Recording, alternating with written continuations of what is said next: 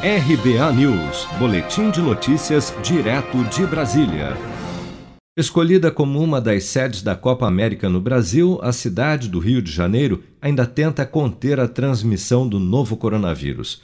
Segundo o último boletim epidemiológico divulgado nesta sexta-feira pela Secretaria Municipal de Saúde, a capital fluminense tem hoje 1.318 pacientes internados com Covid-19 e mais 16 aguardando por uma vaga nos hospitais da rede pública do município que está com uma taxa de ocupação de leitos de UTI acima dos 65%. Em meio a este cenário, o prefeito do Rio, Eduardo Paes, anunciou nesta sexta-feira que as medidas restritivas atualmente em vigor foram prorrogadas até o dia 14 de junho, data do primeiro jogo da Copa América na capital fluminense. E neste ponto, Eduardo Paes fez questão de destacar durante a coletiva que até aquele momento os organizadores do evento sequer haviam consultado formalmente as autoridades sanitárias do município sobre a realização do campeonato. A Prefeitura do Rio não tem absolutamente nada a ver com a decisão de realizar a Copa América no Brasil.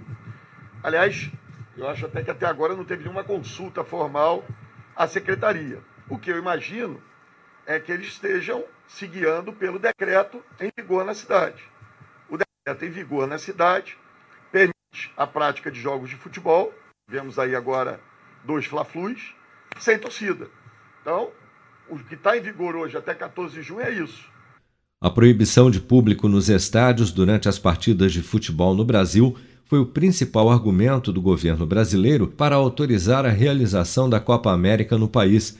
Isso após a Argentina e Colômbia desistirem de realizar o evento justamente em razão da pandemia. Além de jogos em Brasília, Cuiabá e Goiânia, a Copa América tem oito partidas previstas para serem realizadas no Rio de Janeiro, sete delas no estádio Newton Santos, o Engenhão, na zona norte da cidade, a partir do dia 14 de junho, e a final do torneio no Maracanã no dia 10 de julho. Quanto à instalação de barreiras sanitárias para monitorar eventuais torcedores vindos de outros países, o prefeito Eduardo Paes lembrou que a vigilância sanitária das fronteiras é de responsabilidade das autoridades federais, mas destacou, no entanto, que a evolução da pandemia está sendo acompanhada de perto na cidade do Rio de Janeiro e, caso seja necessário, novas medidas restritivas poderão ser adotadas mesmo durante a realização do campeonato.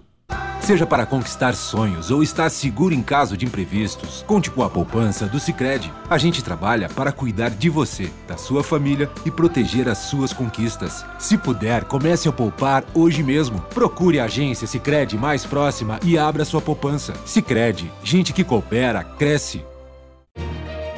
Com produção de Bárbara Couto, de Brasília, Flávio Carpes.